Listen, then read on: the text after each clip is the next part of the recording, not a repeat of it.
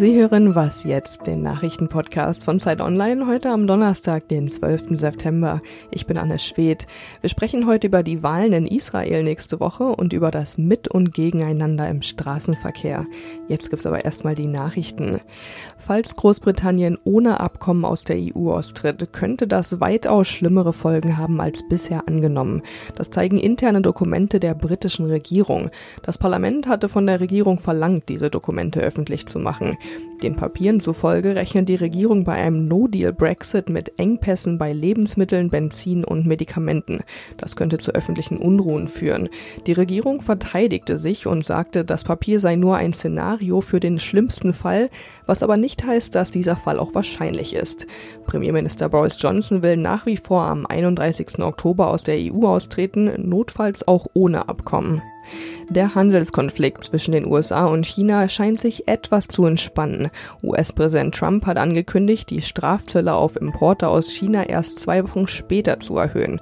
Eigentlich sollten die bestehenden Zölle am 1. Oktober von 25 auf 30 Prozent erhöht werden. Trump nannte das eine Geste des guten Willens. Die chinesische Regierung hatte zuvor ihrerseits schon angekündigt, bestimmte US-Produkte von bereits geltenden Strafzöllen zu befreien. Redaktionsschluss für diesen Podcast ist 5 Uhr.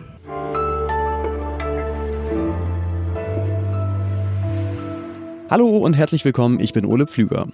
Nächste Woche Dienstag wird in Israel ein neues Parlament gewählt und auch schon jetzt gibt es große Aufregung darum, denn Benjamin Netanyahu, der aktuelle Ministerpräsident, hat angekündigt, wenn er wiedergewählt wird, dann will er das Jordantal annektieren. Das ist ein Teil des Westjordanlands. Und damit würde eine Zwei-Staaten-Lösung natürlich noch weiter in die Ferne rücken, als es ohnehin schon der Fall ist. Darüber spreche ich jetzt am Telefon mit Lissy Kaufmann. Sie arbeitet als freie Journalistin in Tel Aviv. Hallo Lissy. Hallo Ole. Netanyahu sagt, dass das Jordantal, das direkt an der Grenze zu Jordanien liegt, für die Sicherheit Israels von sehr großer Bedeutung ist.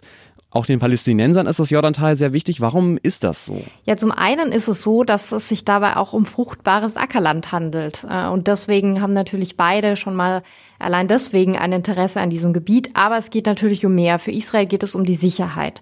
Man darf nicht vergessen, dass Israel an manchen Stellen nur wenige Kilometer breit ist. Ähm, und Israel möchte verhindern, dass die Ostgrenze genau dort entlang verläuft. Also man möchte mit dem Jordantal eine Art Pufferzone ähm, einrichten, um sich dann im Notfall besser verteidigen zu können und nicht direkt eben an den ähm, gut bevölkerten Städten Israels.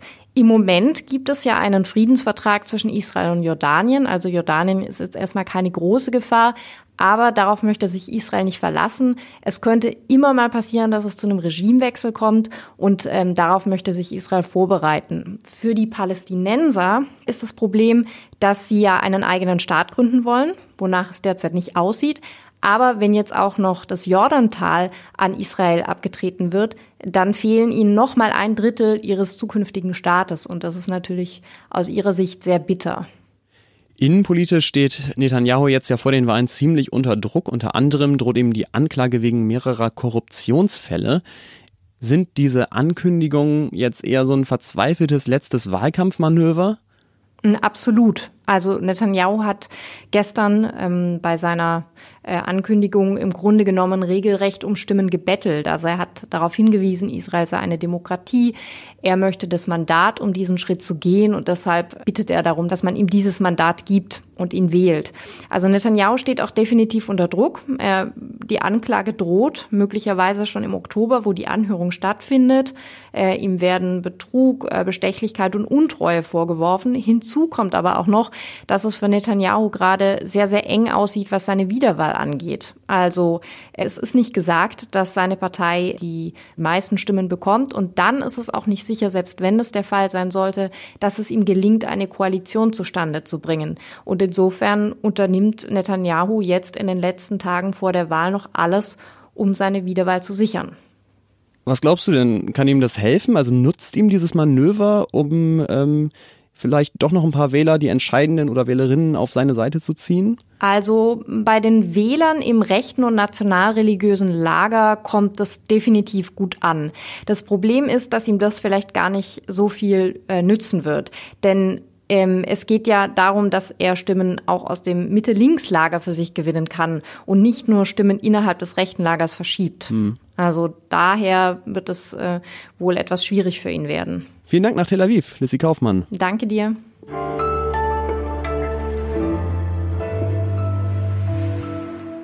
Und sonst so? Jetzt geht's weiter mit dem unbeliebtesten YouTube-Video aller Zeiten. Der russische Rapper Timati findet Wladimir Putin super. Und um dessen Partei Geeintes Russland bei den Regionalwahlen letzten Sonntag zu unterstützen, hat er diesen Song auf YouTube hochgeladen. Der heißt Moskau. Und darin feiert Timati die Stadt und den Präsidenten. Er rappt zum Beispiel, ich gehe nicht zu Protesten und rede keinen Scheiß und macht Stimmung gegen Homosexuelle.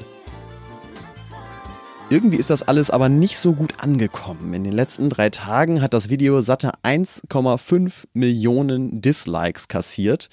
Und die Folge davon war, vorgestern hat Timati es wieder gelöscht, wie er sagt, um die, Zitat, Welle der Negativität zu stoppen. Klingt für mich ein bisschen wie ein Hurricane, der sich über den ganzen Wind beschwert.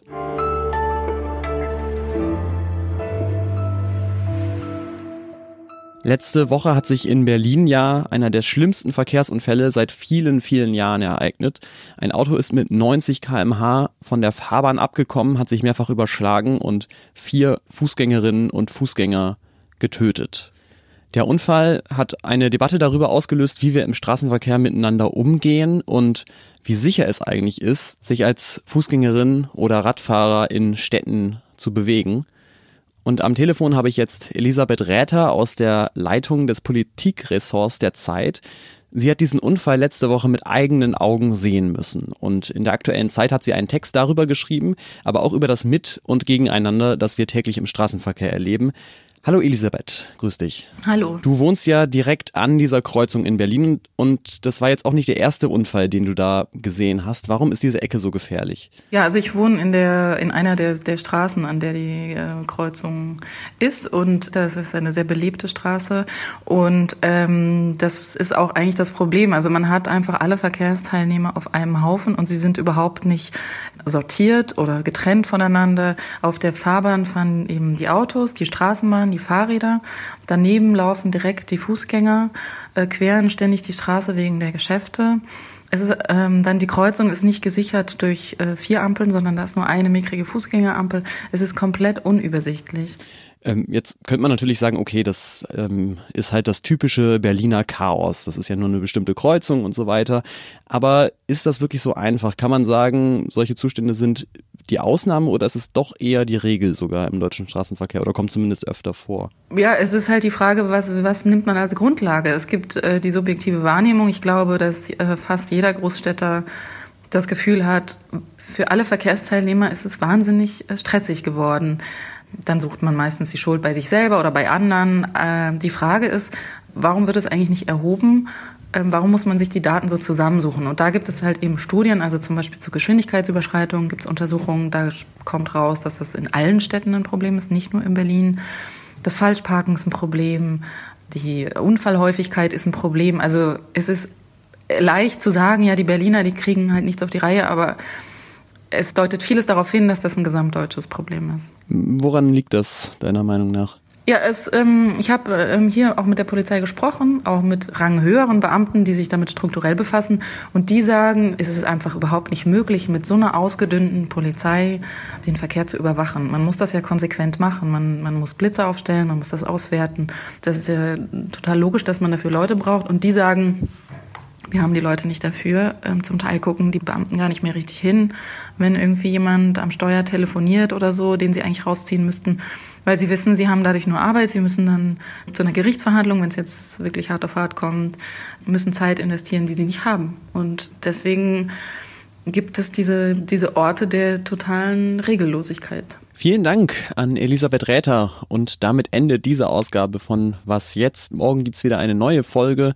Sie können uns natürlich gerne wie immer Feedback, Fragen, Lob oder Kritik schicken an wasjetzt.zeit.de. Ich bin Ole Pflüger.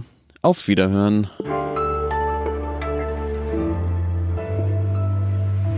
Ich muss auch jeden Tag auf dem Arbeitsweg über diese Invalidenstraße und ähm, mit dem Fahrrad? Ja, mit dem Fahrrad, genau. Das ist eine Katastrophe, oder? Ja, total. Mit also, den Schienen dann noch, ne?